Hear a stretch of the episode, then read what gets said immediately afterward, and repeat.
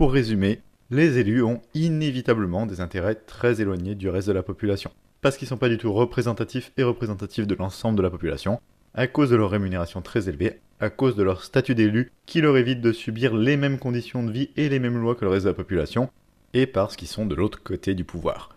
Tout ça, c'est inévitable avec les élections. Quoi qu'il arrive, toute personne en position d'élu aura forcément des intérêts opposés au reste de la population. Bon alors ok, tu nous as convaincus, les élus ont des intérêts différents, d'accord, mais ça ne veut pas forcément dire qu'ils vont prendre des décisions contraires à ce que souhaiterait la population. Après tout, il n'y a pas que leurs intérêts, ils peuvent aussi avoir des convictions, et ça a existé les exemples de gens célèbres issus plus ou moins de la bourgeoisie, par exemple, et qui ont sincèrement pris parti pour le prolétariat et défendu le prolétariat, des gens comme Karl Marx, Friedrich Engels ou encore Jean Jaurès, pour citer des gens parmi les plus célèbres, mais il doit y en avoir pas mal d'autres. Alors cette idée que les élus décideraient selon leurs convictions et pas leurs intérêts, elle est hyper répandue, et c'est même l'interprétation principale des politiques menées par les divers gouvernements. Si Sarkozy a mené une politique d'extrême droite quand il était au pouvoir, c'est entre autres parce qu'il n'aimait pas les étrangers, et si François Hollande a mené une politique libérale économiquement, c'est parce qu'il y croyait qu'il a toujours eu des convictions libérales et qu'il croyait sincèrement que ça allait créer des emplois. Et ça, c'est l'interprétation donnée par pratiquement l'ensemble de la gauche institutionnelle, du front de gauche de Mélenchon à l'aile gauche du Parti Socialiste, en passant par la presse de gauche comme Mediapart par exemple. En gros, Hollande y croyait sincèrement que faire des cadeaux fiscaux au patronat et déréglementer le marché du travail, ça allait faire baisser le chômage, et c'est pour ça qu'il l'a fait. Du coup, on entendait qu'il était dans l'erreur, qu'il se trompait, qu'il faisait fausse route, et il fallait l'encourager à changer de cap et à réorienter sa politique. Et Sarkozy et François Hollande, c'est pas les seuls exemples. Tous les élus agiraient selon leurs idées politiques uniquement, et s'ils prennent des mauvaises décisions, c'est soit qu'ils se trompent en croyant bien faire, soit qu'ils sont mauvais et animés par la haine et le rejet de l'autre, ou parce qu'ils ont des idées réacs, mais jamais par intérêt. Cette explication, c'est même la ligne de défense standard quand quelqu'un est pris en situation de conflit d'intérêts. Par exemple, si on apprend que telle politique chargée de rédiger une loi sur l'environnement a des actions dans une compagnie pétrolière, eh bien cette personne va dire que oui, certes, j'ai des intérêts dans ce domaine, mais ça n'influe absolument pas sur mon jugement ni sur mes actes, voyons, vous me blessez de penser ça. Promis, promis, j'ai pris les décisions sur ce sujet en écoutant seulement mon petit cœur et mes convictions et en me préoccupant uniquement de l'intérêt général. Et si j'ai tout fait pour autoriser, par exemple, hein, la fragmentation hydraulique pour extraire du gaz de schiste, c'est parce que je pense que ça permettra d'avoir plus d'énergie fossile plus facilement pour tout le monde, et donc pour moins cher.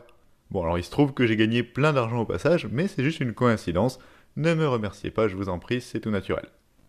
J'exagère même pas énormément en fait, hein, c'est ça le pire.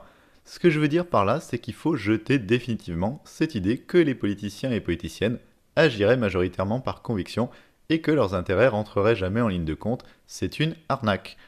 Bien sûr que de temps en temps, on peut tomber sur des gens qui sont tellement sincères qui sont prêts à voter des trucs par conviction et contre leurs propres intérêts, et c'est super sympa de leur part, mais globalement c'est rare, c'est très rare. Pourquoi? Eh bien parce que les gens agissent globalement par intérêt. Même vous et moi, on agit par intérêt dans notre vie de tous les jours. Pas que par intérêt bien sûr, hein, mais en partie, et ce serait illusoire et même très dangereux de croire le contraire. D'ailleurs, même nos luttes ne sont pas motivées que par notre volonté de justice. Quand on se bat pour nos conditions de travail et nos salaires, par exemple, c'est en partie parce qu'on considère que c'est juste, bien sûr, hein, mais c'est aussi en partie parce que c'est dans notre intérêt.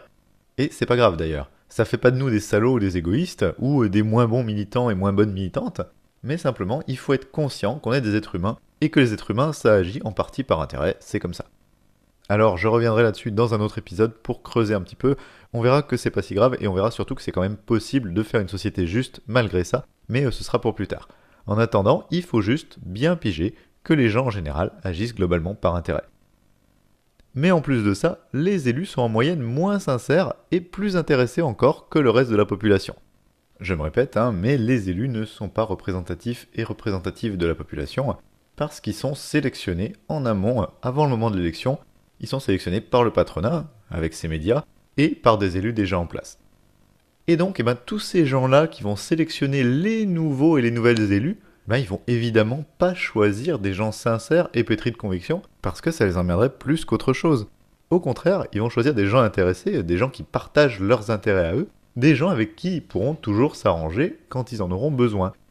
Et donc ça veut dire que les élus vont être globalement très peu motivés par des convictions ou des idéaux, et encore plus intéressés que la moyenne de la population, parce qu'ils ont été sélectionnés sur ce critère-là, en fait, d'être intéressés.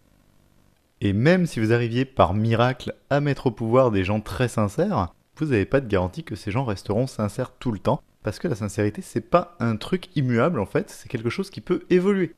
Les trahisons, ça se fait pas forcément d'un coup. Hein. On passe pas du jour au lendemain de militants sincères et dévoués à une cause à politiciens véreux prêts à toutes les trahisons. Non, c'est pas comme ça que ça marche. C'est plutôt qu'on s'habitue progressivement aux privilèges et on accepte petit à petit de faire des compromis. Prenez n'importe qui d'à peu près sincère dans nos luttes et mettez cette personne députée. Au début, cette personne elle restera probablement sincère et elle essaiera de continuer à défendre ses convictions comme elle pourra de sa position de députée. Mais le problème c'est qu'elle va quand même être mise dans des conditions matérielles complètement différentes de sa vie d'avant et ça, ça va la faire changer. Hein, elle va avoir un revenu très élevé euh, de députée, un logement confortable et tous les autres privilèges que j'ai déjà cités. Elle va fréquenter de moins en moins son ancien milieu et ses anciens camarades, et elle va être progressivement entourée plus que de gens qui vivent confortablement et qui en sont satisfaits. Eh bien on s'habitue à ça. En fait, dans ce sens-là, on s'habitue même super vite. Votre militant ou militante sincère du départ, elle va commencer à accepter ces nouvelles conditions de vie plus confortables, se dire qu'elle les mérite pas moins qu'un autre, hein, parce qu'après tout, euh, elle est arrivée à gagner une élection quand même, ce qui est pas rien, et progressivement, sans s'en rendre compte, elle va changer et son point de vue va évoluer. Elle va commencer à tenir à ces nouvelles conditions de vie plus confortables, à pas trop vouloir revenir à sa vie de précaire d'avant, ce qui est logique, hein, du coup je lui en veux pas. Et cette personne, elle va peut-être devenir prête à accepter quelques petits compromis et quelques petits arrangements sur ses idées de temps en temps, si ça peut lui permettre de conserver sa place. Ça veut pas dire que cette personne sera devenue une pourriture totale d'un coup, du jour au lendemain, ou qu'elle trahira totalement la cause qu'elle voulait défendre au départ, mais simplement qu'après plusieurs années à ce régime-là, après un mandat voire deux, inévitablement, elle sera au minimum moins sincère qu'à son arrivée. Donc l'idée qu'on pourrait confier le pouvoir à des gens sincères pour qu'ils décident pour nous, c'est largement illusoire. Parce que même dans toute la population, il existe presque personne qui soit tellement sincère qu'il sera jamais tenté de servir ses propres intérêts plutôt que l'intérêt général, mais même si ça existait, l'élection serait clairement pas un bon moyen de trouver ces personnes sincères. Croire que les élus pourraient agir majoritairement par conviction et qui se trompent juste, c'est dangereusement naïf. C'est parce qu'ils ont des intérêts différents du reste de la population qu'ils agissent contre le reste de la population. Et là encore, c'est pas un problème de personne, c'est un problème structurel. Les élections, ça mettra toujours au pouvoir des gens qui auront toujours des intérêts différents du reste de la population. C'est inévitable, et c'est pour ça que la plupart des lois votées sont à ce point contraires à l'intérêt général. Voilà, c'est tout pour cet épisode. Dans l'épisode prochain, on parlera de la corruption et on verra que, contrairement à ce qu'on essaie de nous faire croire, la corruption n'est pas du tout quelque chose d'exceptionnel, mais est généralisée et concerne pratiquement l'ensemble de la classe politique. A très bientôt.